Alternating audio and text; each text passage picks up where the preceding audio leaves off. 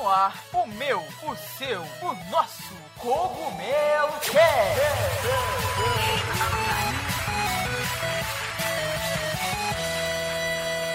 Oh Mario Time. E aí pessoal, tudo bem com vocês? Aqui quem tá falando é o Toad da Casa do Cogumelo. E galera, hoje nós estamos aqui para o nosso Cogumelo Cast de número 58. Mais um Cogumelo Cast especial, né? A gente sempre tentando aí trazer convidados da indústria dos games para vocês, né? Para vocês sentirem assim que fazem mais parte cada vez da indústria dos jogos nacional. E hoje a gente tá aqui com o Sandro Manfredini da Aquiles Game Studio, pessoal. Então se preparem aí que hoje o papo vai ser muito, muito bacana. E antes da gente começar, né, até eu passar a bola bola aí pro Sandro se apresentar, reforçar para vocês, não esqueçam de nos seguir nas redes sociais, Cash Cogumelo no Twitter, meu Twitter também é @tod1up e aqui na descrição vão ter todos os links, os links do Sandro, da Aquiles também, que a gente vai falar um pouco mais para frente, e os nossos links, né, as nossas redes sociais para você nos seguir aí e tá sempre nos ajudando a continuar com o nosso podcast. Então, dado o recado, eu vou passar a bola aí pro Sandro para poder se apresentar. Então, se apresenta aí, Sandro. Toad, é, muito obrigado aí pelo convite, cara, muito especial estar com vocês, de novo com a audiência de vocês. É, eu sou diretor de negócios da Aquiles, né? Tô no ramo de games aí há 10 anos. Meu background antes disso era propaganda, comunicação e marketing, mas aí por um, umas coincidências da vida e de amigos em comum, me convidaram para entrar nessa indústria e, enfim, foi uma das melhores decisões que eu fiz, né? Gosto muito, é, desafiador ao mesmo tempo estar tá nessa indústria. Então, e meu papel é, é, é, negócios, né? Falar um pouquinho de, de relacionamento com o mercado, com as outras empresas, com as parcerias que a gente faz. E tô aí pronto para esse bate-papo aí. Are you ready? Beleza, cara. Então seja muito bem-vindo. A gente já de antemão agradece a sua participação e seu tempo e hoje a conversa vai ser muito boa. E como vocês já sabem, eu também estou aqui com a presença dele, né? Mano Beto Narch. E eu vou deixar aí que ele se apresente. Então se apresenta aí, Beto. E aí pessoal, tudo bem? Aqui quem fala é o Beto Narchi. Charge beam malfunction. Quando eu não estou escrevendo e quando eu não estou jogando, eu tô aqui falando com vocês também. Então sejam bem-vindos a mais esse episódio. Então é isso aí, galera. Se aconcheguem na cadeira e bora lá. E pessoal, como nós estamos em um podcast, eu espero que vocês estejam nos escutando com qualidade. E falando em qualidade, não se esqueçam dos nossos parceiros da Logitech, que tem os melhores headsets com os melhores microfones e conforto que vocês podem encontrar. O link da Logitech está aqui na descrição, independente de onde você esteja nos escutando. Eles têm sempre os melhores headsets, mais completos e com claro o melhor custo-benefício. Então não se esqueçam de conferir o site da Logitech para encontrar os melhores produtos.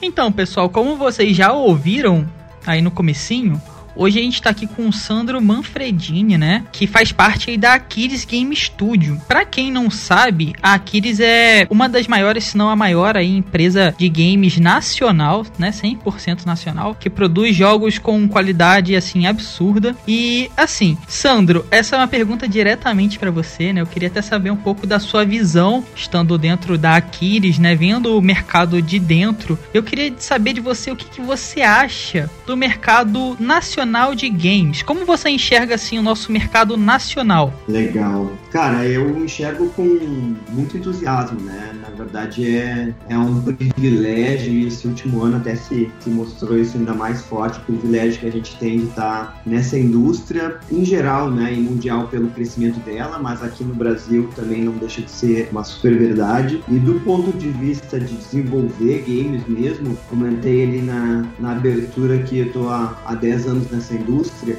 e cara, o que o Brasil se transformou, né, o quanto cresceu em termos de desenvolvimento local, é, a quantidade de novas empresas surgiram, é, as barreiras tecnológicas caindo de diversas formas, seja de equipamento, de, de software para desenvolver. Tudo isso nos possibilitou um crescimento muito grande, né? E até do ponto de vista de, de novas faculdades querendo entrar, é, trazer né, cursos para esse mercado, etc., que é algo que a gente precisa muito. Então, eu vejo com muito entusiasmo, acho que os resultados estão aparecendo, os jogos de várias desenvolvedoras tendo reconhecimento é, global. Então, eu acho que foram 10 anos muito especiais, que são os que eu, os que eu estive presente, por assim dizer.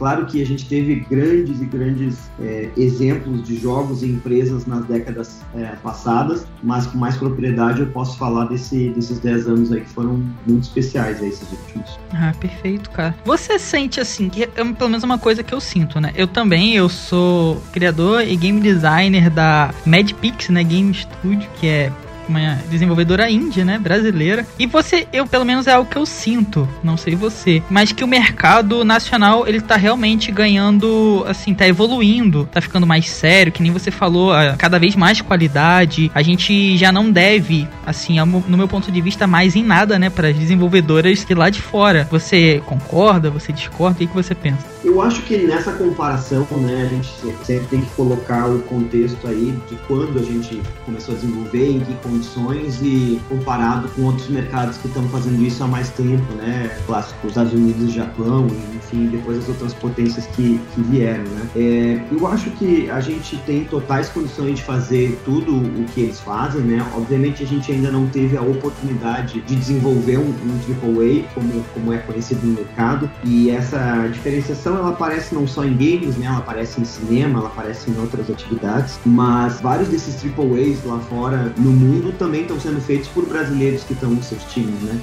Então, concordo contigo de que a gente tem totais condições de desenvolver, é uma questão de, de, de oportunidade, momento certo, a gente vai estar tá fazendo na prática, né, tudo, tudo que está sendo feito lá fora. Então, acho que é, essa é um pouquinho da, da minha visão desse, desse aspecto específico. Ah, perfeito. Eu sempre costumo falar que a gente tem o, é, o valor Brasil, né? A gente tem uma dificuldade a mais que talvez é tudo, né? Por estar aqui. Mas isso também não, não diminui a qualidade. Que nem você falou, em tudo, se a gente for olhar, tem brasileiro. Antes de esse podcast antes, o episódio antes, né, desse, eu falei com o Giliar Lopes, que ele é senior game designer na EA em Vancouver. Então ele trabalha no FIFA, que aí é uma série, né, gigantesca, é um triple A aí de, de esporte gigantesco. Então a gente sempre vai ter brasileiro, né? Sempre tem um brasileiro ali, outro aqui, que é líder, gerente em algum lugar. Então a gente realmente realmente o brasileiro tem qualidade, né? E isso, isso, de novo, também se traduz em várias outras indústrias, né? A gente está agora vivendo uma situação de pandemia e quando a gente vê todo mundo elogia muito os nossos cientistas, etc., que fazem parte disso tudo. Então, potencial a gente tem, é uma questão de é, ir construindo as oportunidades, né? Não só receber, mas construindo as oportunidades. O que eu ia comentar também, Sandro, é que o que você falou é muito bem colocado, né? Da gente construir as oportunidades mesmo, enfim. A Aquiles, ela existe desde 2007, né? E você já está nela há 10 anos, então chuta aí 2011, não sei se você arredondou, isso, mas isso. era uma época que, cara, é o que todo mundo fala, né? Tinha muito mais mato para cortar, né? Era bem mais difícil se destacar, achar oportunidades e reais interessados em crescer nessa área, né, cara?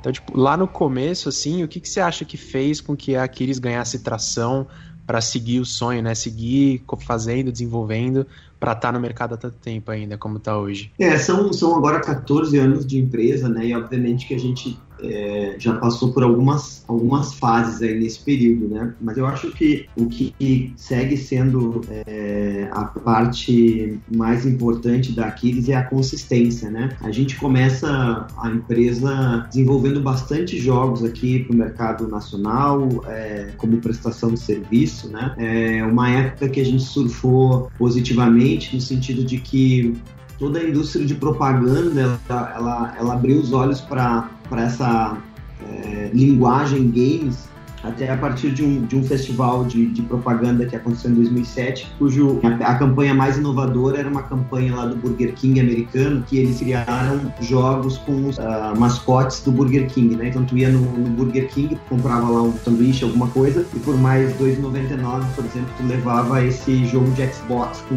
personagens do Burger King. E aí a gente viu aqui no mercado brasileiro de propaganda também uma, uma demanda por esse tipo de linguagem, no sentido de que o jogo te proporcionava um tempo de interação com o teu público muito maior do que um anúncio de TV, um anúncio de jornal um anúncio de revista e etc. Né? E eu acho que ali aqui ele estava no lugar certo e com a entrega correta para esse tipo de demanda. Então a gente começa ali em 2007, 2008, é, aprendendo muito e, e acho que isso foi a parte mais importante dessa fase, que é fazer vários ciclos de desenvolvimento e aprender muito com isso. Né? A gente teve que escolher uma engine para desenvolver o jogo, né? conhecer algumas e acabou optando ali por licenciar a Unity. A gente foi um dos primeiros developers latino-americanos a de fato licenciar, né, a pagar pela Unity. A gente fez vários ciclos de desenvolvimento então desse tipo, como eu falei, e isso dá, dá muito aprendizado, né? De a hora, o timing de, de, de trazer até a parte de, de áudio para o jogo, né? Começar a entender, não deixar as coisas para o último, né? A gente fez tantos desses projetos aí nos três, quatro primeiros anos e usando Unity que a, a parte importante foi que a própria Unity viu na gente um estúdio construindo jogos super inovadores e, e, e que chamavam bastante atenção do ponto de vista gráfico, até do ponto de vista de tecnologia. A gente chegou a fazer até multiplayer na época com Unity e eles nos convidaram para fazer a demo técnica da Unity 3.0. Né?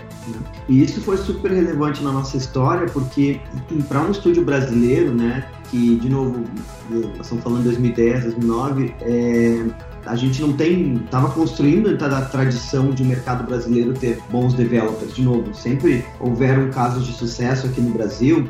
A Ubisoft comprou um estúdio aqui, mas não era comum, né? Não era comum ver estúdios brasileiros. Então, essa, essa parte técnica aí, essa qualidade técnica reconhecida aí pela Unity e que nos deu visibilidade global a partir do momento que a gente desenvolveu essa demo técnica, nos ajudou muito a abrir a nossa, o nosso mercado lá fora, a construir novas parcerias etc. Então, da tua pergunta, assim, eu acho que consistência das nossas entregas, seja ela técnica, seja ela de qualidade, seja ela de gameplay experience mesmo, de, de qualidade de gameplay, né? Você pega é, Horizon Chase, por exemplo, outros jogos como a Patum, que a gente fez em, em parceria com a Cartoon Network, pode olhar os reviews e a gente não tem, não tem nenhum jogo que tenha sido um feio do ponto de vista de experiência, né? Então acho que essa consistência nesses quesitos aí acho que tem sido o ponto forte da, daqui. Ah, perfeito, cara. Show de bola, cara. É bem legal ouvir isso, né? Porque quando a gente pensa em 2011, assim, a gente imagina um o pessoal meio descentralizado, tentando a sorte e tal, mas já tinha um olho realmente pro mercado externo e tipo como aplicar isso para a realidade brasileira, né? Então, cara, bem legal saber que tinha já esses olhos mais atentos. É, também acho que é uma coisa que você está é aquilo, né? Você vai começa a se preparar, né, para quando a oportunidade chegar, você já conseguir abraçar aquela oportunidade, né? Nada é por acaso, eu acho. Então, vocês já estavam se preparando, já tinham algo em mente, já produziam com características próprias, né, buscando sempre um objetivo e aconteceu, né? Então, vocês já estavam meio que no né? Até chegar na, naquele ponto. É, a gente tem que ajudar a sorte, né? A sorte, as Exato. oportunidades, às vezes, estão ali, mas é, tem que fazer a tua parte para aproveitar aproveitar bem elas. Né? Perfeito. E assim, a, a gente está falando bastante de Brasil, vocês são brasileiros, né? É, a gente está falando bastante de mercado nacional. A gente já falou várias vezes que temos grandes mentes criadoras de jogos aqui no Brasil. O que, que você acha que falta assim para a gente se destacar? A gente, você citou Estados Unidos, citou Japão, a gente tem outros países aí que são potências também no desenvolvimento de jogos. Então, o que, que você acha que falta assim para gente? A gente está no caminho, já temos jogos de qualidade. Então o que, falta pra gente só dar, virar a chavinha ali e se destacar realmente no mercado mundial? É, a gente tá vivendo uma. Agora, eu acho que a questão da, da, da, atração de novos talentos, né? Seja a formação deles mesmo, ou às vezes atrair talentos de outras indústrias para a indústria de games, é uma parte importante porque as empresas estão crescendo, várias empresas estão crescendo bastante, algumas estão consolidando, no sentido de que alguns pequenos estudos acabaram deixando de existir para ingressar em outros. Então, essa questão de talentos mesmo é uma coisa importante. Também pela questão do risco de eventualmente a gente, é, assim como de novo já acontece em outras indústrias, não perder nossos melhores talentos para outros mercados, né? Então acho que essa é uma questão. Num outro lado, que é a questão financiamento, né? É, eu acho que, é, inclusive, com o decorrer da pandemia, enfim, os setores que mais se desenvolveram, obviamente que games foi um dos protagonistas nisso, a gente tem visto uma aproximação maior até do investidor privado para o nosso mercado, o que era algo bem raro, bem, bem difícil. Não que já tenham acontecido muitas coisas, mas acho que uma simples aproximação já é o primeiro passo nesse sentido, né? E aí, quando a gente olha desde o,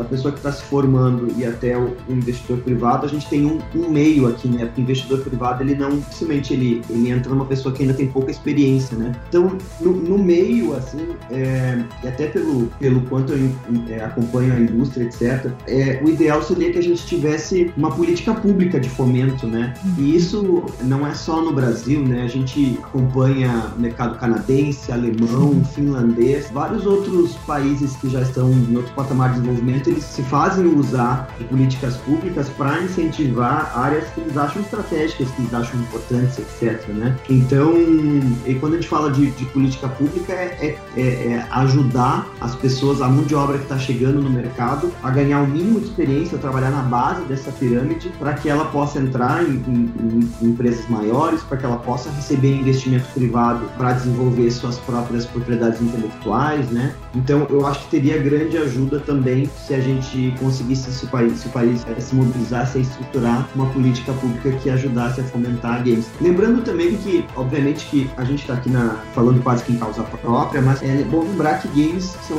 são tecnologias não afetam só é, entretenimento. A gente tem várias variações do uso da tecnologia de games para questões é, bélicas, para questões de treinamento, de situações de risco em várias questões, agora ainda mais com a, com a linguagem da realidade aumentada e realidade atual é, chegando também. Então, é, a indústria de games acaba gerando tecnologia para várias outras áreas, e por isso que eu acho também que isso pesa nessa questão da palavra estratégica para o país. Né? É a criação de uma indústria, né? E você, com uma indústria, você não movimenta só uma, um ponto, né? Você movimenta várias coisas ao redor. Eu lembro, posso até estar enganado aí, se eu tiver, você me corrige, que a Aquiles também recebeu um aporte. E isso deve ter ajudado muito para a empresa. Como você falou, né? A questão do fomento. Can Canadá, por exemplo, é, ajuda bastante os desenvolvedores, tem estratégias para isso. Isso é realmente muito, muito importante. Eu falando como desenvolvedor indie, é muito, muito, muito realmente importante para quem tá começando, para quem tá fazendo, quem tá começando a lançar os seus jogos ajuda demais. E a gente é algo que a gente não tá tendo, né, Sandro, atualmente. É, a gente teve ali falando um pouquinho até do, é, da minha contribuição via Aquiles, né, representando Aquiles nessa, nessa parte da Abra Games, etc. A gente teve algumas vitórias aí nesses, nesses 10 anos que eu tive envolvido lá na, na Abra Games mais efetiva, mais executiva, que a gente conquistou ali uma aproximação com a Ancine, né, que é a Agência Nacional de Cinema. Conseguimos desenvolver com eles é, dois editais experimentais de, de 10 milhões de reais cada, que, que deu frutos a vários projetos aí que estão, alguns já saíram, alguns ainda estão para sair, mas que demonstram de novo, bem como está falando, a importância da gente ter esse primeiro catapultador aí, né, de gerador de experiência, é, eu me lembro até de, de, uma conversa lá nos idos mesmo de 2011 com, com o Venturelli, quando eu conheci ele lá no, no Rio de Janeiro. Pra quem não conhece, o, o Venturelli é um, é um, empresário também de longa data aí do, do, mercado brasileiro de games. Da gente falando da necessidade desse dinheiro para aprender mesmo, né? Também. É, obviamente que a gente sempre olha para a geração de, de propriedades intelectuais e jogos de sucesso, mas sempre não vai conseguir fazer sucesso, às vezes, cara, né? Sempre tem vários ciclos que são importantes para o aprendizado. Então é importante esse, esse incentivo, né? Porque nem sempre o mercado se autorregula é, em, em, todas as fases de uma indústria, né? Às vezes tu precisa empurrar ela até que o mercado é privado, inclusive esse é o papel do Estado, né? É, é colocar a mão onde Sim. o mercado ainda não conseguiu ver ou o mercado ainda não consegue comprar para incentivar essa indústria, né? Enfim, a gente conseguiu, como estava falando, essas, essa, algumas vitórias aí nesses últimos 10 anos e entre eles foi, foram esses editais aí do é, da Ancine que catapultaram alguns projetos novos para nossa indústria realmente ajuda muito, né, na questão do, do desenvolvimento. A gente tá, que nem você falou, às vezes um estúdio, ele tem várias etapas, né, até acertar. Tem vários aí que os caras fizeram mundiais, né, é, super famosos, que fizeram 30, 40 jogos acertaram um e deslancharam. Então é uma etapa e você tem que bancar essa etapa, né? Quando você está desenvolvendo, tem que ter dinheiro ali para as pessoas que estão fazendo e tudo mais. Então, esses editais que a gente não está tendo mais são bem importantes, né, para a indústria, para fomentar a indústria em si. Né? É, é, é, é importante também sempre deixar claro que não é gerar uma indústria só a partir disso, mas é ter isso também como um suporte, como uma ajuda, Sim. né? É, a Aquiles acabou se, se financiando, aí tocou um pouquinho no, no assunto do investimento, né? Aquiles então se financiou nos seus primeiros anos através do desenvolvimento de, de parcerias e prestação de serviço. É, mas a gente queria dar um outro passo que é desenvolver produto mesmo, para a gente ganhar escala, né? Porque enquanto tu tá na prestação de serviço, isso é bastante positivo, de novo, a gente aprendeu muito e não se arrepende nada, pelo contrário, acho que foi uma forma de financiar nosso, nosso aprendizado, mas a gente, para ganhar escala, a gente precisa de produto, né? Porque aí a gente consegue vender sem limites, né? Sem, sem a, o percentual só de margem de lucro de de serviço. E aí foi onde a gente conseguiu lá em 2014, né? Depois de dois anos também de muita porta na cara de investidor, de, de participar de vários, uh, de vários eventos para levantar capital, onde pouca gente se interessava em vir conversar com o estúdio de games. A gente conseguiu um investidor, né? Que é, é administrador de um fundo de, de investimento e a gente pegou isso em 2014, em maio de 2014, que a gente assinou esse investimento. E ali em 2015, agosto de 2015, a gente estava lançando nossa primeira propriedade própria, que era o Horizon Chase, né? Que foi uhum. super importante para a nossa história. Então, é, na época, assim, a nossa história era parecida com a, com a da Rove, né? Obviamente que a gente não teve a projeção e sucesso do Angry Birds, acho que são até épocas diferentes, mas a, a Rove também quase fechou, né?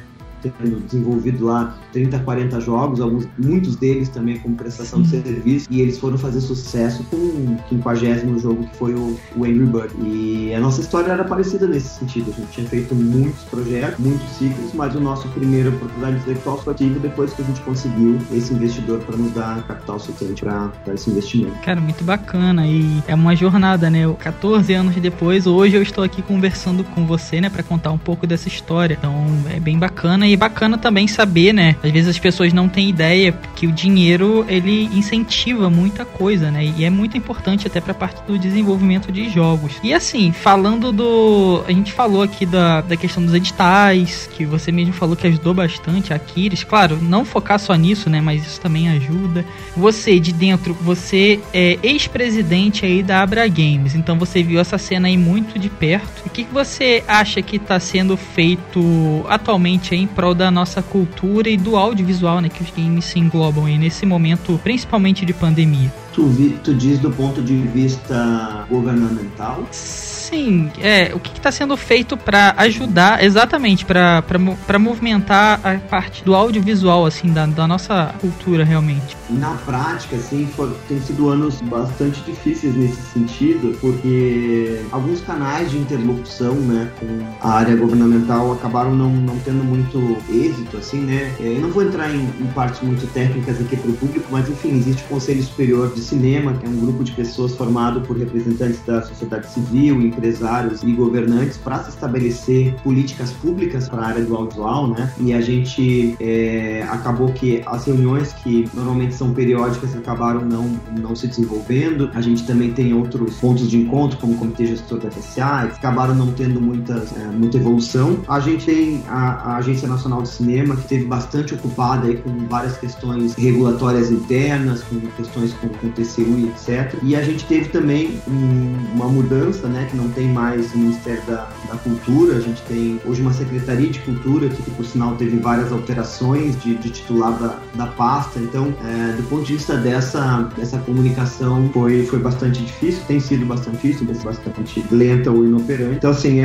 é uma fase delicada nesse sentido, mas de novo, a indústria de games nunca, nunca dependeu disso, né, acho que a gente estava falando aqui, tem políticas públicas podem nos acelerar, podem nos incentivar, mas a indústria cresceu de qualquer forma, ela, ela busca seus caminhos, ela, ela busca seus investidores. A gente ainda falando de governo, a gente tem uma parceria, quando digo a gente, a indústria, através da Bra Games com a APEC, a gente tem um programa chamado Brasil Games, que é super importante pra gente, é um programa que visa incentivar os estúdios brasileiros a terem contatos com mais investidores externos, tem, tem ações de capacitação também, é, o Brasil Games apoia o Big Festival, que é um festival hum. o mais relevante da América Latina, do ponto de vista da indústria uh, e que nos abre portas e é vitrine para os nossos nossos jogos, para nossas empresas, para o resto do mundo. Então, nesse sentido, a gente tem feito, tem conseguido várias ações legais. E a Abra Games por si só, né? A gente como uma associação é, organizada da indústria procura cada vez mais dividir conhecimento, trazer outras outras iniciativas e empresas parceiras para divulgar experiências e tecnologia. Então, a gente se reinventa, a gente busca nossos próprios caminhos para continuar crescendo. É, você citou também o Big Festival, que é realmente é muito importante, é, dá um gás, né, bem legal na indústria e é um, um evento muito importante mesmo para os games independentes, para os games no geral. A gente enviou, né, o nosso game, a gente produziu ele e enviamos a demo para participar do Big desse ano. Apesar da pandemia, continua funcionando, o evento continua acontecendo. Então é bem legal ver também como a indústria nacional, como você falou, ela se reinventa, né? Daí a gente tem que se reinventar a cada dia, não ficar só esperando, né, as coisas acontecerem e ir atrás mesmo e fazer. Então isso é, como você falou mesmo, é bem bacana. É, eu acho que esse é um mindset, assim, que eu, eu ouço, enfim, quando representando a indústria, etc., que a gente mais ouve elogios, assim, de todas as partes, é, é o nosso mindset enquanto é, empresários, né, que a gente, em primeiro lugar, a gente já nasce olhando para o mercado global, né, que os nossos canais de distribuição nos permitem isso, né, e segundo é essa, é essa cabeça de, de procurar oportunidades, não só aqui como lá fora, e, e conseguir financiar nossos projetos,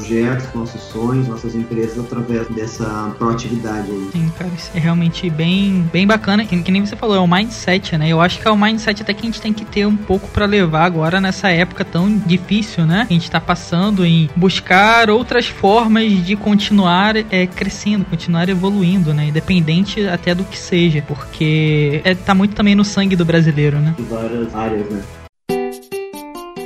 Do you speak English? No? Calma. Eu também não falava inglês, mas o inglês mudou a minha vida. E graças a Docs English Course, eu pude viver experiências incríveis por conta do inglês. Os links da Docs estão aqui na descrição, independente de onde você estiver nos escutando. Não deixe de conferir e conhecer este curso que pode mudar a sua vida também com o inglês.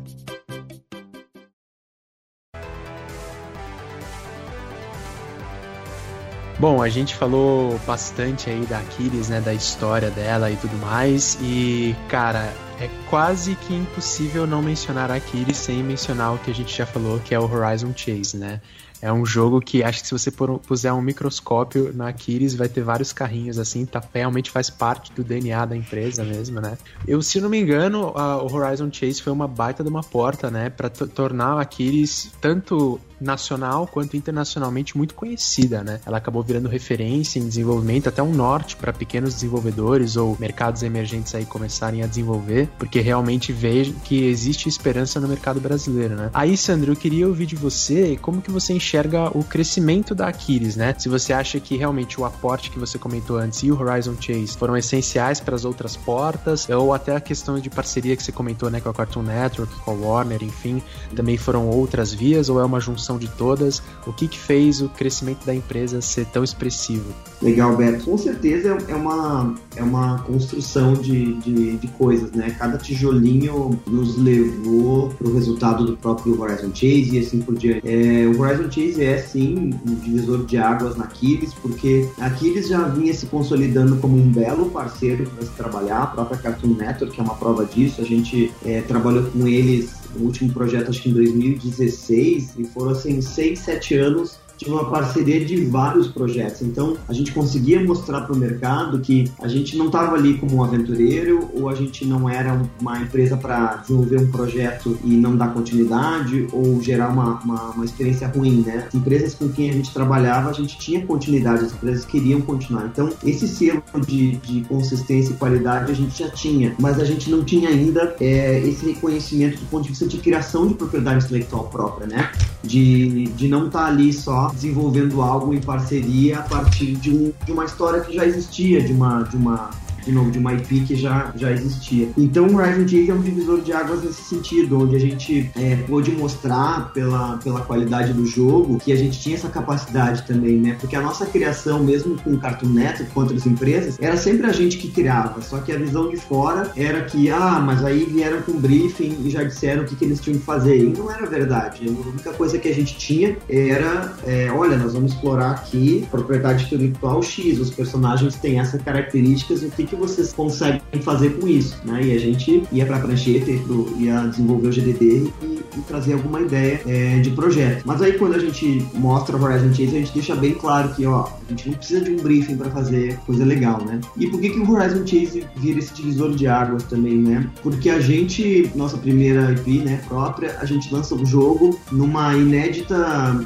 destaque global da, da Apple né? Como Editor's Choice, na, naquela época, para quem não, não acompanhava tão bem assim a, a App Store, ela, é, ela era diferente do que ela é hoje. Ela tinha destaques que duravam uma semana na loja, lançados todas as quintas-feiras. Então, ser Editor's Choice significava ter um destaque que só 52 jogos no mundo tinham por ano e ficava lá por uma semana. Então, a importância disso era, era dar água pro vinho, não ser Editor's Choice, não ter um banner né, na, na loja uh, ou ter o banner. Então, é óbvio que, por exemplo, quando a gente é, foi mostrando esse jogo para Apple, é, e aí voltando ao ponto, né, Beto, quanto importante os outros projetos também foram, porque eles já conheciam nossos jogos Cartoon Network, que eram publicados lá na, na App Store americana, etc. Então, a gente já tinha um track record de qualidade de jogos, e aí quando a gente mostra nossos próprios jogos, eles também gostaram, e os editores lá decidiram que, que deveria ser o destaque do, da semana. É algo que a gente só descobriu na meia-noite do dia do lançamento, né, na abertura da loja lá, quando trocou o destaque, então foi, imaginem a felicidade, assim, da gente dando reload na loja até, até aparecer, e isso se espalhou por todos os principais veículos de comunicação especializado, eu me lembro de Touch Arcade dando nota máxima, é, Pocket Gamer dando, dando é, quase nota máxima, e assim por diante. Depois a gente foi acumular um Metacritic de 88, pra vocês terem uma ideia, Metacritic de 88 é top 200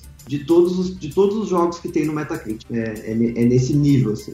Caraca, é uma ótima posição, né? Pensa na, nos milhares de jogos que estão no Metacritic, né? Que, os que foram lançados, né? Eu tô falando, não tô nem falando de todos que foram lançados, que são milhões, mas dos milhares de jogos que, que já foram compilados, as críticas no Metacritic, e a gente tá lá no, no top 200. Então, é, aí acho que aí é, é, a gente, como estúdio, deixou claro também a nossa capacidade criativa de criação de propriedade intelectual. Tanto que, de novo, né, aí é uma cadeia de coisas. Aí a gente foi convidado para desenvolver o Looney Tunes através de um parceiro americano, né, um, um jogo é, de uma característica diferente no sentido de ser free to play para celular, mas de um desafio enorme para a gente pela, pela ambição do jogo.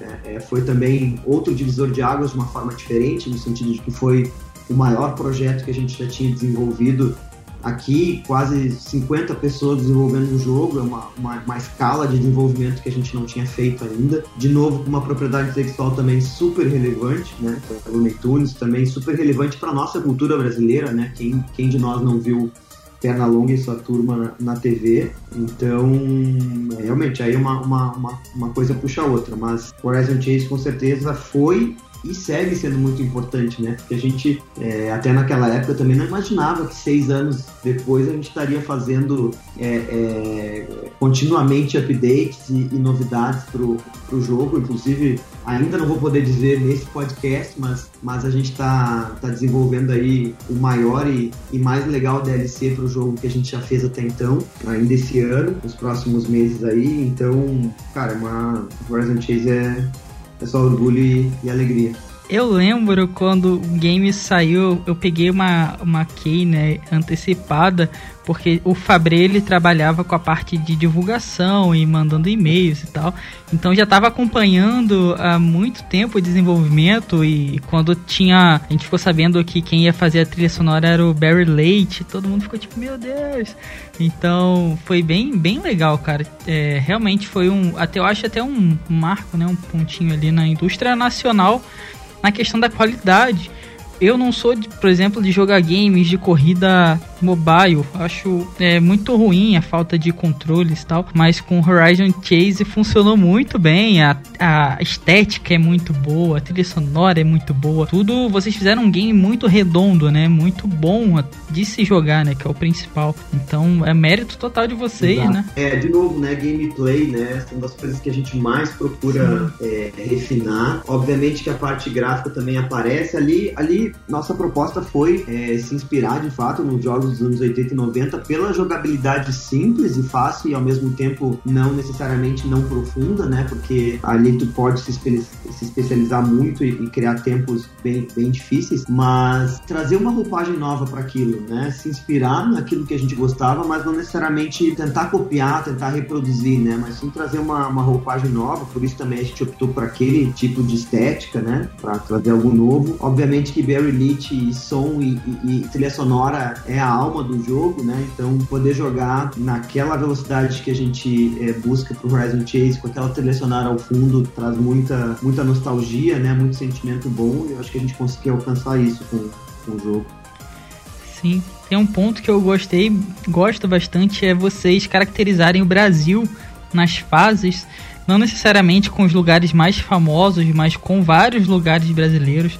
Isso eu acho é muito legal, é questão de você realmente se ver, né? Ver sua cultura dentro de um game que você gosta e joga. Eu acho que isso foi também um para mim, né? Como, como jogador aí falando, uma das partes nos pontos altos até do jogo, né? É, depois vocês botaram combis no jogo e eu achei, tipo, cara, muito, muito legal mesmo o enxergar e o entender a cultura brasileira e colocar ela de uma forma muito legal dentro de um game. Sabe que isso é, é, até agora mais recentemente, né? O ano passado a gente lançou Porto Alegre, né? Uhum. Que não estava no, no, mapa do jogo, assim.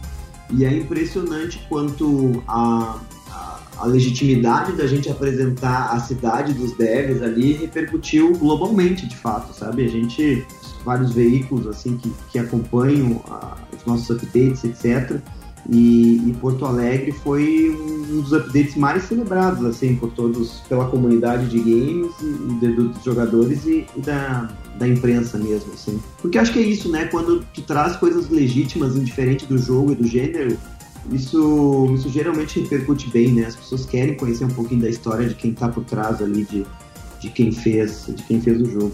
Perfeito. Além de criar uma personalidade também, né, cara? Exato. A, gente tá falando.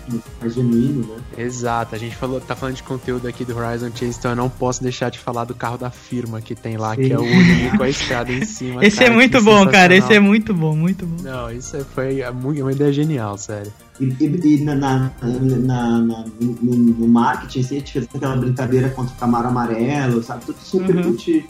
super bem, assim, isso é bacana. Isso é quase uma piada interna brasileira, né? É o Uno com a escadinha em cima, né? Muito bom. É.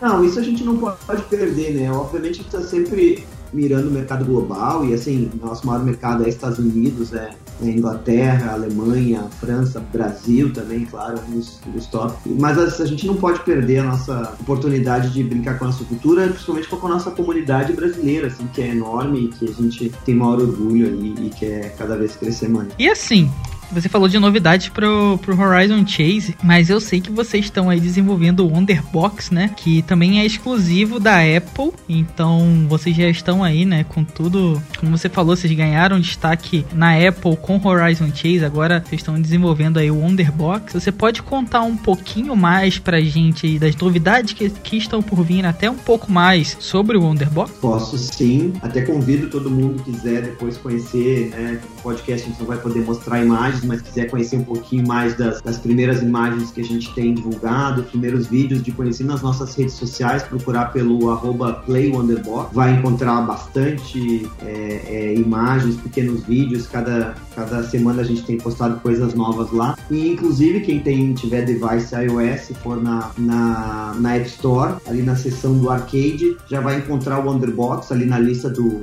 dos, dos jogos que estão por vir.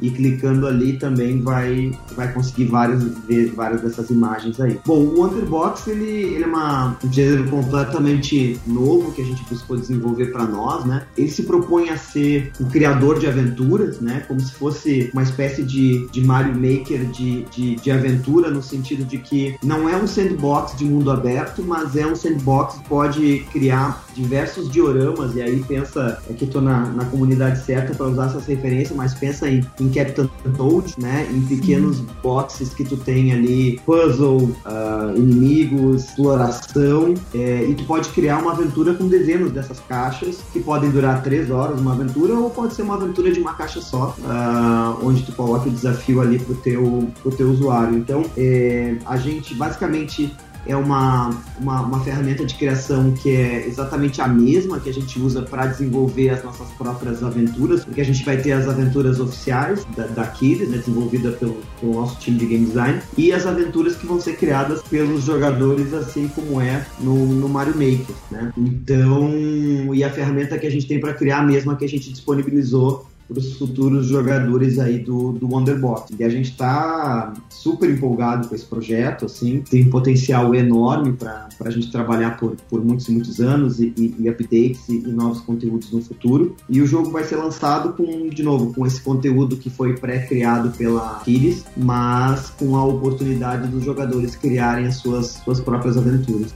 Nossa, que legal, meu. A comunidade vai poder alimentar, né? Assim como o Mario Maker mesmo, né? Vai ter as fases padrão e fases criadas pela comunidade, é isso? Exatamente. E a gente vai ajudar um pouco nessa curadoria ali, a gente vai ter uma, uma galeria de, de dessas aventuras, onde a gente vai ajudar a fazer a curadoria para colocar as mais novas à disposição, para colocar as mais difíceis, de repente, num grupo diferente, é, criar grupos de, de aventuras onde as pessoas possam explorar e achar as que elas mais gostam, talvez um, um, grupo mais de, de aventuras do tipo puzzle, outras de mais exploração, outras com mais inimigos, enfim, quase conteúdo infinito. Que demais, que demais. Ó, eu reforço o pedido do Sandro aí para você que tá ouvindo, vá dar uma chance visual aí, né? Você que tá ouvindo e nunca ouviu falar sobre o Wonderbox. O jogo tem cara de sucesso, hein, Sandro? Tem a carinha ali de que vai vai dar trabalho para Aquiles, viu? Cara de sucesso mesmo. E só um adendo na Apple Store, você consegue, ele já tá na Apple Store, né? Apesar dele não ter lançado ainda, mas você consegue colocar para ser notificado. Então, quando o jogo sair, você recebe uhum. uma mensagem para baixar, enfim. Então, também incentivo que façam isso, que tá com uma cara bem bacana. É feliz de ouvir, a gente de novo tá, tá realmente é, muito empolgado, né? Sempre fica aquele friozinho na barriga de, de, como é que vai ser a recepção, recepção do jogo. A gente tem é, vários sinais bastante positivos e, de fato, mesmo quando vocês olham aí e acham que tem esse, esse cheirinho aí de sucesso, isso nos, nos alegra bastante. Sim, cara, ele tá, tá muito bonito mesmo. É bem legal, né? A ideia que vocês propõem. E o estilo visual dele é maravilhoso, é muito bonito. É o estilo Apple, assim, né? Combina bastante. Combina bastante com o que a Aquiles já vem fazendo também. Engloba muito de fantasia, eu amo isso. E o jogo tá bem, realmente, aparentemente bem, bem legal. Então já é bom pra galera anotar aí na agenda, já ficar ligada, né? E seguir aí, ver todas as novidades também. Porque vocês estão até soltando bastante coisa, né? Bastante informação sobre o jogo. Eu tenho acompanhado e realmente aparenta estar bem, bem legal, cara. Então já é mais um game que a gente vai ficar aí na espera, a gente vai jogar e com certeza divulgar e passar aí pro pessoal. É, é bacana de ver, né? Porque a gente aqui, só de descrever, não, não é tão fácil de, de ilustrar mostrar, né? Mas o jogo é baseado em o que a gente chama de blocos mágicos. É, aí fazendo uma, uma, uma comparação, é, a gente, se a gente olhar para o Minecraft, que é todo formado por, por blocos, eles são, são blocos todos iguais, né? No, no, não que sejam todos exatamente iguais, mas quando colocam um do lado do outro, eles têm o mesmo formato. No, no Wonderbox, conforme tu junta blocos, por exemplo, blocos de árvore, na verdade, é, se tu juntar dois blocos, ele vai, ele vai magicamente se combinar num formato. Se tu juntar três blocos, ele já muda o formato, se tu juntar quatro, ele vai mudando de formato. Então, eles organicamente, conforme tu junta esses blocos, eles se transformam em coisas diferentes. Então, quando estiver criando uma casa também, tu coloca telhado, tu colocar três blocos de telhado, ele vai ter uma configuração, mas se tu conseguir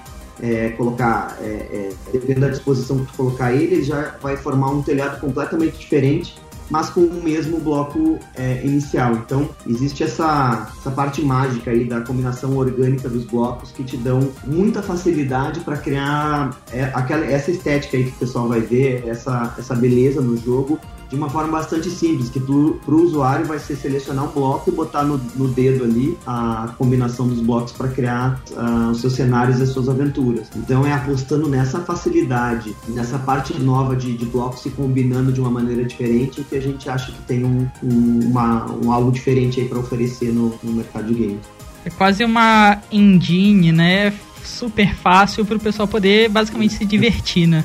Ali no, no, no, material que o pessoal vai, vai encontrar, vai ver muito uh, time-lapse da criação dessas aventuras, desses dioramas que formam, que formam as aventuras. E aí é, é, é, é simples daquele jeito ali, só está acelerado, mas, mas é para mostrar com, o, o, quantas coisas legais você consegue fazer, às vezes com, com quatro blocos diferentes apenas, mas a variação que se consegue fazer. Mas assim, o jogo tem dezenas, centenas de blocos diferentes e a gente vai acrescentando coisas novas. Tem blocos de mecânica também, tem blocos de iluminação, uhum. é, enfim, não é só blocos estéticos ali, mas tem vários blocos que vão dando a oportunidade de criar coisas diferentes, puzzles, armadilhas, etc, para o pessoal explorar. Ah, legal, cara. Legal mesmo não é só a parte visual, né, que dá pra pessoa criar, vai dar pra criar muita, muita coisa, né? Então, bem, bem bacana. Cara, como que assim, é, é você falou do Horizon Chase, tá falando agora do Wonderbox. É, o Horizon Chase, por exemplo, você já falou bastante dele, mas ele foi um game que saiu do mobile e vocês conseguiram portar ele para basicamente todas as plataformas, né, de, de consoles que a gente tem hoje em dia. Então, assim, como que é ter um game realmente nas maiores plataformas plataformas de games do mundo, né? Ah, era um projeto que inicialmente começou no mobile, como que é fazer esse porte, como que é até enxergar o, o mundo, né? E aonde vocês estão conseguindo alcançar agora. É, essa foi uma parte bem importante, assim, aí dando, dando continuidade à história, né? Quando a gente viu que tinha acertado em, em cheio nesse nesse posicionamento de produto do Horizon Chase, de novo, né, trazendo simplicidade para o gameplay, mas ao mesmo tempo trazendo uma a competitividade. E aí, quando digo competitividade, não é de esporte, não é de simulador, mas, mas é de uma profundidade de jogo que é, estimule é, a competitividade por, por habilidade, né? Que é um pouco diferente do que a gente encontra no, no Mario Kart, né? Que é um, é um party game que tem vários objetos randômicos que estão lá para exatamente mudar, vamos dizer assim, não ser só baseado em, em habilidade, né? Ser baseado em, em, outras coisas também. E ao mesmo tempo também não ser um simulador que eu, enfim, sempre gostei de jogos de carro de corrida e gosto também de simuladores, mas são jogos que te exigem hoje um, envolvimento e um tempo bastante grande, assim, né? Então o Horizon Chase está meio que no meio disso. Quando a gente entendeu que que estava conseguindo atender bem a um público que queria isso, a gente viu a oportunidade de, por que não, explorar também esse jogo em outras plataformas, o que para nós, enquanto empresa, também era, era algo novo e algo que a gente queria conhecer, né? É, as oportunidades de cada uma dessas plataformas. Tecnicamente também tinha um desafio e a gente tinha um desafio de produto, né? Porque não é fácil quando um jogo começa a sua carreira numa no, no, no celular, né, na, na, na, plataforma móvel e quer ir para console, porque enfim, a comunidade de gamers em geral, ela, ela sempre espera que o jogo de console, enfim, tenha um outro patamar, tenha outras características, etc. Então, é daí que vem Horizon Chase Turbo, né? Não é, não é o mesmo jogo que está no celular. A gente trabalhou bastante para trazer várias coisas novas, como conteúdo novo, game modes diferentes e principalmente multiplayer local, né? Que era uma, uma, uma coisa que a gente queria também trazer. Acho que tinha tudo a ver com o espírito do jogo, é, assim como a gente brincou muito com os amigos em outros jogos da década de 80 e 90 nesse sentido, era uma coisa que a gente queria trazer para o Turbo. Então eu acho que a gente conseguiu isso também, tendo esse tipo de cuidado, né, de trazer um jogo expandido para os consoles.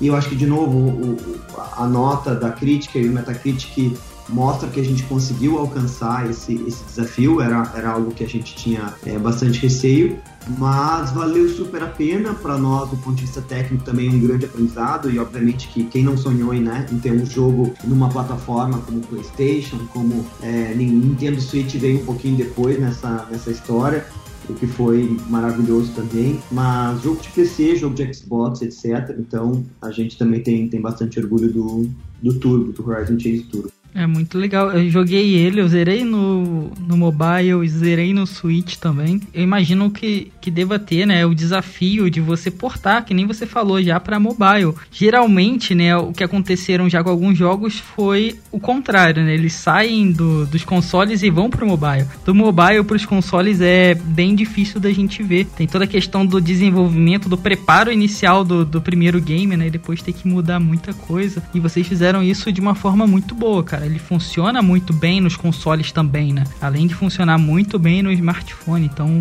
parabéns para para todos vocês aí, para a equipe de desenvolvimento, e o game realmente funciona muito bem. É, é bem como tu falou, assim, é, a gente teve que se, envolver bastante coisa na questão é, dos gráficos também, ainda que a estética obviamente seja exatamente a mesma, a gente teve que preparar para é, ter uma boa resposta de qualidade num PlayStation Pro né? Ao mesmo tempo que a gente tinha que manter a otimização para funcionar muito bem no Nintendo Switch. Então, foram vários desafios diferentes para cada plataforma, mas funcionou muito bem. O, o, o, a gente falou um pouquinho, né, Todd, do da responsividade dos controles no mobile, que, que, acho que foi um dos pontos fortes também do jogo. E quando a gente vem para console, a gente ganha também a oportunidade de jogar um joystick, né? Que aí, enfim, acho que também foi outro, foi outro ganho bem legal com o Nintendo Switch. Isso é, isso é ótimo também. Então, enfim, eu, eu sou suspeito para falar porque sempre joguei muito jogo de corrida na, na vida. Acho que se eu tivesse que escolher um jogo na vida foi Ayrton Senna Super Monaco GP2. Então, esse tipo de jogabilidade. Jogaço, jogaço esse tipo de jogo para mim é, é, sensacional. Legal, cara. Legal é também é ouvir a inspiração, né, que, que vocês tiveram, até a sua inspiração e saber que vocês reproduziram isso muito, muito bem, né? E, e é algo que também faz parte da, da identidade de, da, da Aquiles, né, nos seus desenvolvimentos. Então isso é, é muito legal. E realmente, o jogo é muito, muito bom. Eu tenho eu jogo no Switch e funciona, cara, funciona muito bem. Eu prefiro muito mais com os controles físicos e realmente funciona muito bem. Realmente vocês estão de parabéns. Legal, obrigado.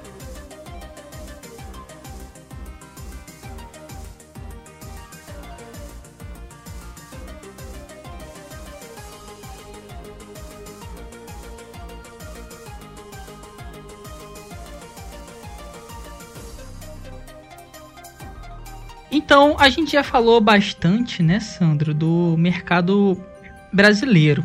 Você falou das dificuldades, a gente viu as dificuldades, mas eu acho também que na vida a gente tem dificuldades, né? É impossível alguém fazer algo bom e de sucesso que não tenha dificuldade, cara. E vocês tiveram as dificuldades naturais e passaram por cima de todas. A Aquiles, como você falou, tá aí há mais de 14 anos já no ramo de videogame que vem estourando até aqui no país, né? Há pouco tempo. Assim, dá uma dica do segredo para vocês se manterem relevantes até por tanto tempo, né? Nessa caminhada. Difícil essa pergunta, né?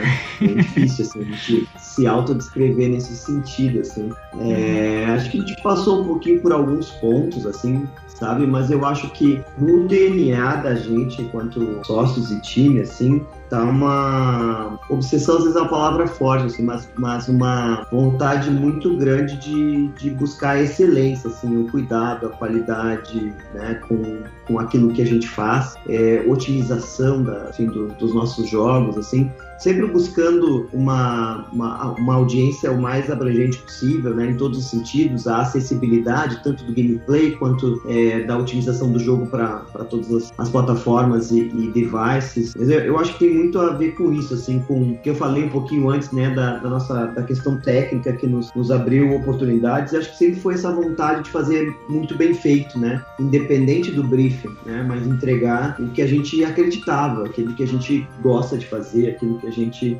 entende que tá bom. E o nosso tá bom, acho que é, é uma, uma, uma barra bem, bem significativa, assim. E, de novo, é ruim falar por nós mesmos, acho que a gente, por isso que eu gosto de terceirizar para aquilo que é, as pessoas falaram sobre os jogos, que acho que é a, é a, opinião mais honesta, né, possível. Então, acho que a gente tem conseguido entregar uma qualidade bastante boa. Ah, legal, cara.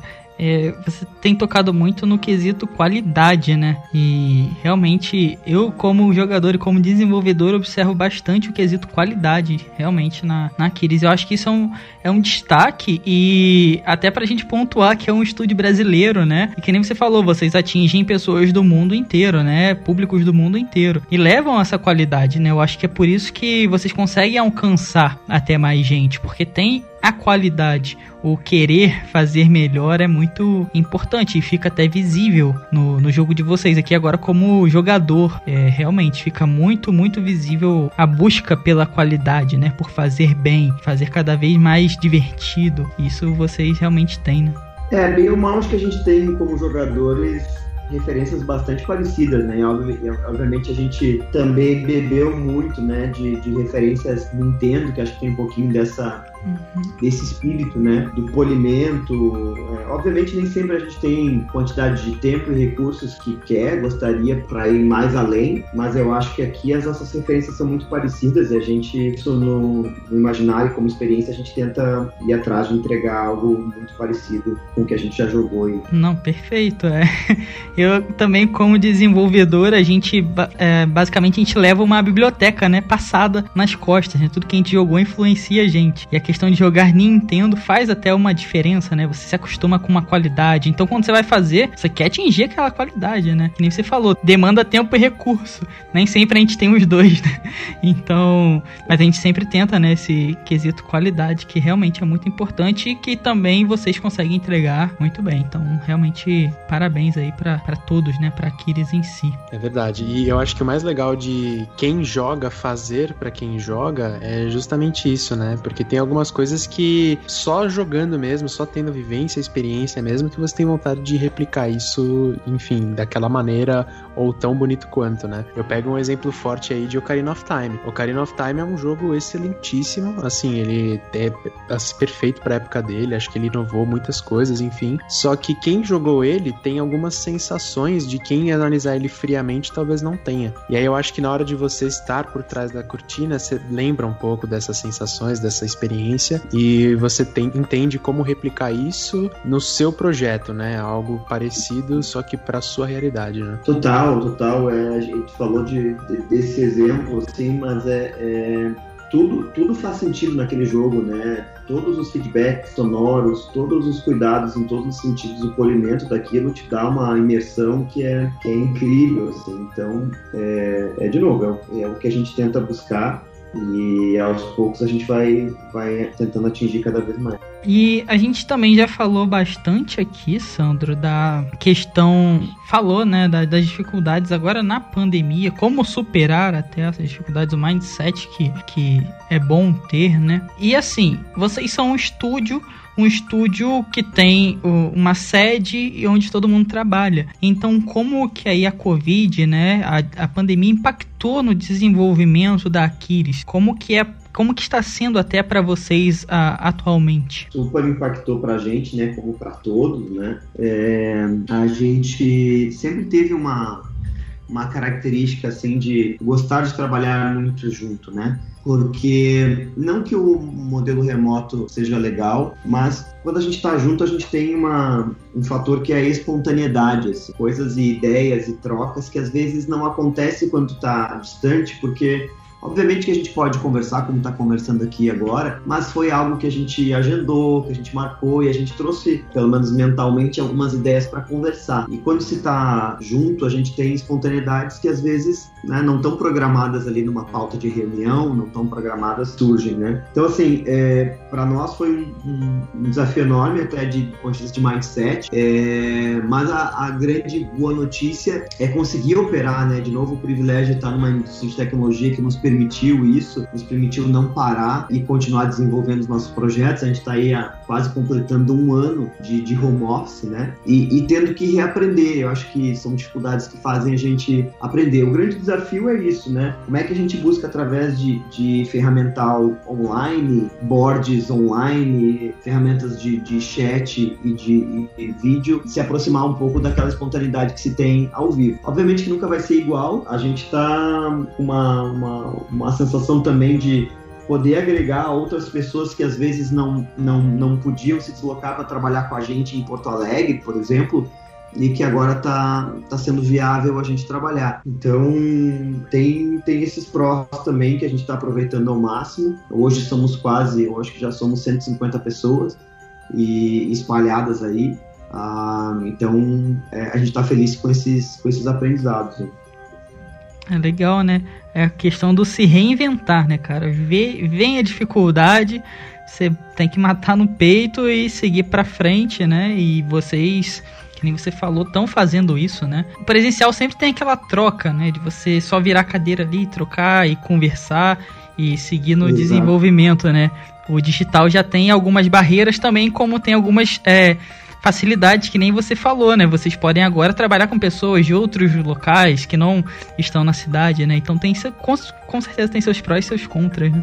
Perfeito, é, é, é, isso mesmo, né? A gente tenta minimizar, é, de novo, com várias, com várias ferramentais novas que a gente não, não se dedicava a usar, mas é isso, acho que toda dificuldade nos traz, nos traz aprendizados positivos e isso vai ficar, né? A gente, é, no sentido de não que a gente vai ficar 100% remoto, mas esses aprendizados aí vão ficar para continuar viabilizando que a gente tenha é, a possibilidade e, e de processos para trabalhar com, com pessoas de, de qualquer lugar do, do mundo, né?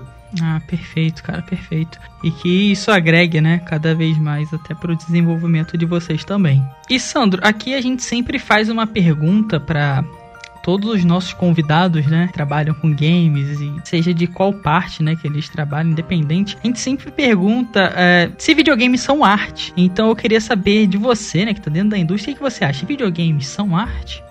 Eu tenho convicção que sim. Né? Até, até acho que a, a, pergunta seria por que não seria, né? assim como cinema, teatro, música, enfim, são várias artes, é, às vezes individuais, é, mas muitas vezes também peças criadas em grupo com diferentes tecnologias. E eu acho que games também é exatamente isso, né? A gente vê games incríveis é, criados é, como a expressão de um, de um único artista, mas a gente também vê games que unem diversos artistas e, e tecnologias, né? E acho que sim, é, é, é, como a definição da a cultura é o um conjunto de criações e, e expressões do, do povo de uma época, né? E games é, obviamente, parte da nossa cultura é, atual e não vejo por que não seria também uma, uma peça de arte nesse sentido. O, o, mais interessante é ver a resposta né, de cada um, cada um de vocês que vem aqui no Cogumelo Cast tem uma visão e uma resposta diferente com a mesma resposta, que é vendo videogames como arte. Então, realmente, a gente também sempre levanta essa bandeira, né, Beto, de, de videogames ser,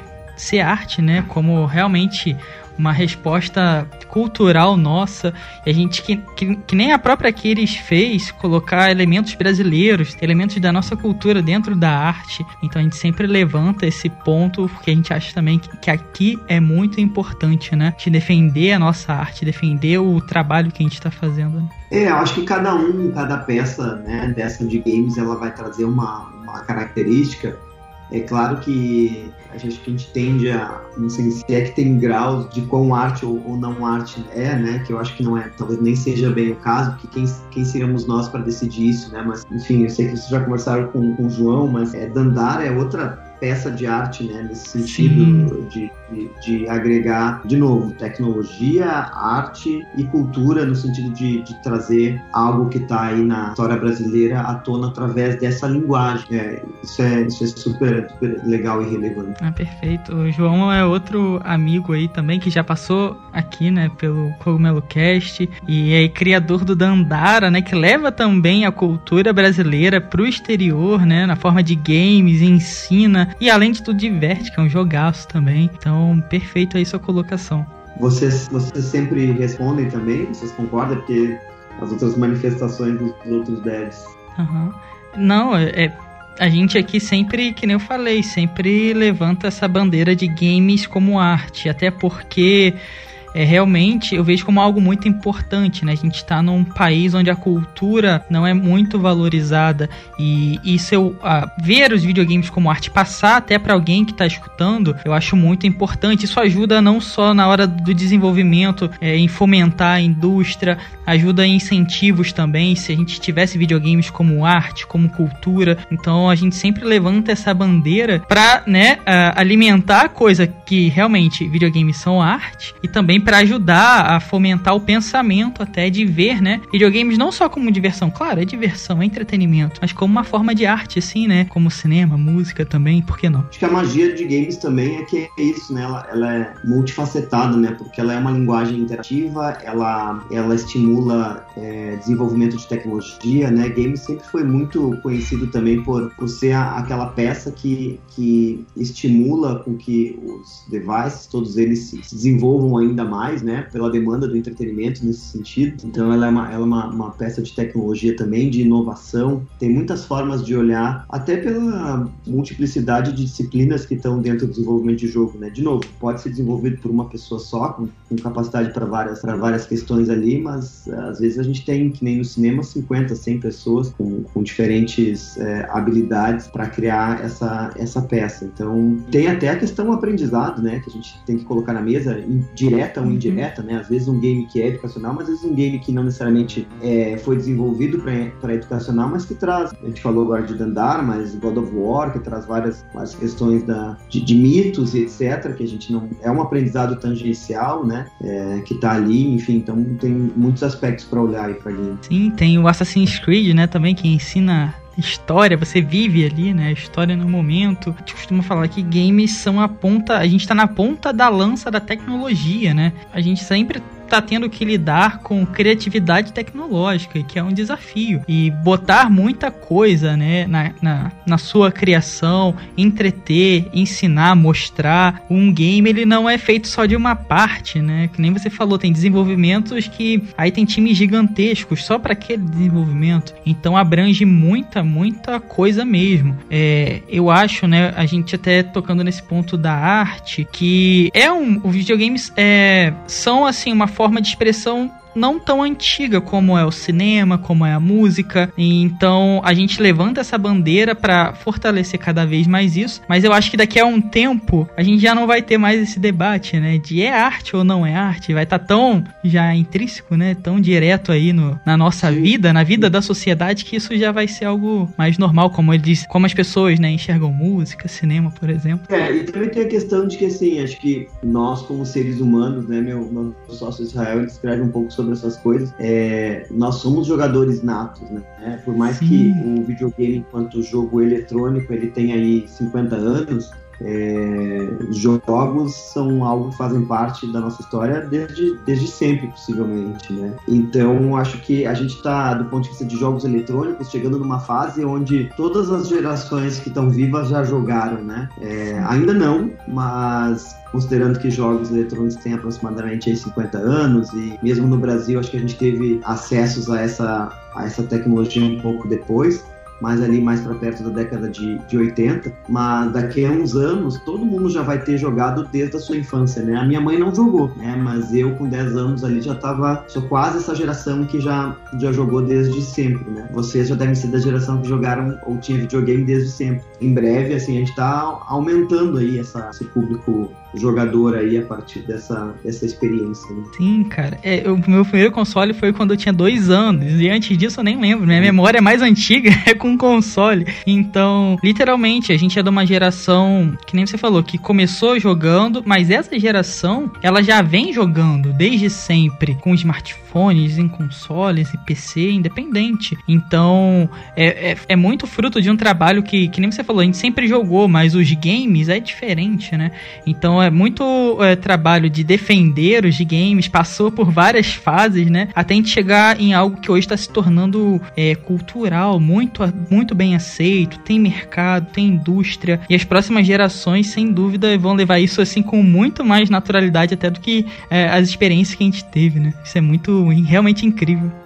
É a fusão das linguagens no sentido de que de cinema e, e, e jogos também, até no sentido de que a gente está chegando numa parte de primeiro a, a, as novas linguagens né, de, de, realidade virtual também, mas a gente está prestes a ver aí, tem visto muito personagens de cinema, ou pelo menos atores de cinema entrarem cada vez mais em jogos, né? Mas nada impede que grandes personagens de jogos aí com, com 3D, com a qualidade que está se alcançando, virem, virem atores digitais em algum filme, né? Então vai existir ainda essa fusão ainda cada vez maior dessas linguagens e dessas, é, enfim, dessas propriedades intelectuais, né? Pois é. Não, eu, inclusive, a gente gravou um cast, hoje eu não vou lembrar qual que era, mas eu usei exatamente esse argumento, Sandra, de como tem se mesclado para virar uma coisa só, né? De que hoje em dia tem muita gente migrando do cinema para os jogos, é, seja emprestando a voz, seja emprestando o rosto, ou enfim, direção, roteiro, qualquer coisa assim. Só que o contrário acaba sendo um pouco mais tímido, né? Teve uhum. muito, muita restrição, né? Tipo, filme de jogo já é relacionado a flop, tem muita coisa dos anos 90 que não foi pra frente, nunca mais tentaram, enfim. Uhum. Mas já tem outros rebotes acontecendo, né? Então o filme do Mario mesmo, teve um filme live action nos anos 90, catastrófico, que afastou a Nintendo do cinema por anos e agora uhum. eles vão voltar 2022, acho, ou 23, com um filme completamente em 3D do Mario. Então a tecnologia tá abraçando cada vez mais, tá mesclando cada vez mais. Eu acho que aquele negócio de, ah, esse essa cutscene parece coisa de cinema, não vai existir mais, sabe? Vai ser uma coisa meio fundida, assim, meio diluída em todas as mídias. É, e eu, eu, eu, eu quero ver, assim, também não só uma, uma adaptação de Mortal Kombat para cinema, por exemplo, como uhum. o próprio, sei lá, uma personagem de The Last of Us é, em alguma animação de fato, alguma né, com, com, uma história por trás, não, não uma, uma replicação, mas, mas um, um uso mesmo como. Porque assim, vários. É, exatamente quando tu fala isso, né? Vários jogos, às vezes tu tá olhando uma cena, a gente vai começar a não saber mais se aquela cena. Tá, mas aqui tá, é um ator que tá um pouco maquiado ou é um 3D, de fato, né? E, e eu acho que essa, essa fusão aí vai permitir que daqui a pouco, junto com live action, tenha de fato uma, uma personagem digital ali que, que veio de alguma IP importante de games e tal, esse tipo de brincadeira. Assim. Sim, sem, sem dúvida. Eu já tinha essa impressão com Need for Speed, né? Eu acho que era o Carbon, bem antigo, que eles misturavam e hoje tem jogos que misturam isso, né? São pessoas, são. Isso é modelado? Como assim? Você já Exato. tem aquela dúvida, tá muito. A gente tá evoluindo muito e muito rápido, né? Na parte visual, principalmente. Então, vai ser bem incrível de verdade ver isso acontecendo, né? Essa transição, essa, esse mix de pessoas, realidade. É real? Não é real? E você ter esse questionamento, né? Do isso é real? Isso não é real? São pessoas, são modelos 3D. Vai ser bem. Já tá sendo legal legal, né? Isso já acontece às vezes, então vai ser bem incrível mesmo, cara. Então é isso, pessoal. Chegamos ao final de mais um Cogumelo Cast. Dessa vez aí com a presença do Sandro Manfredini, que realmente foi um prazer, uma ótima, ótima conversa. Deu o seu ponto de vista aí de quem tá dentro da indústria, realmente vivendo a criação de jogos. Então, muito obrigado por ter topado aí, né, Sandro? Eu sei que foi correria pra gente parar para conversar, mas brigadão mesmo por ter separado seu e vindo aqui conversar com a gente. De verdade, é sempre um prazer. E lembrando, pessoal, não esqueçam aí de verificar os links na descrição. Vão ter a rede do Sandro aí também, da Aquiles. Confiram o Wonderbox, que a gente falou que é um jogo lindo e novo, que ainda vai ser lançado. Então, de antemão para vocês aí, já confiram e vão aí atrás do game também para ver as novidades. E lembrando, as novidades também vão sair lá na casa do Cogumelo, né? Então, é, não se preocupem que a gente também vai postar sobre o game e vai dar aquela divulgada. E mais uma vez, no Twitter eu sou o Toad 1up e agradeço por vocês terem ficado até aqui com a gente. Eu vou passar a bola aí pro Santos se despedir, agradecendo mais uma vez e vou ficando por aqui, pessoal. Até o próximo Cogumelo Cast e falou! Bom, pessoal, só tenho a agradecer aí pelo bate-papo, como a gente brincou, poderia ficar aí até horas e horas ainda, ainda conversando. Agradecer demais e, e parabenizar vocês pelo, pelo, pelo veículo, né, é, que vocês têm, pelo trabalho que vocês fazem, dos desafios também que vocês têm aí que estão superando. Parabéns mesmo. Uh, e como tu já ressaltou, acho que é, é, sugerir para o pessoal aí acompanhar agora o, o trabalho da Kiris através do, do Wonderbox, do Horizon Chase, e vem muitas novidades aí ne, nesse ano. Então, muito obrigado e, e até uma próxima.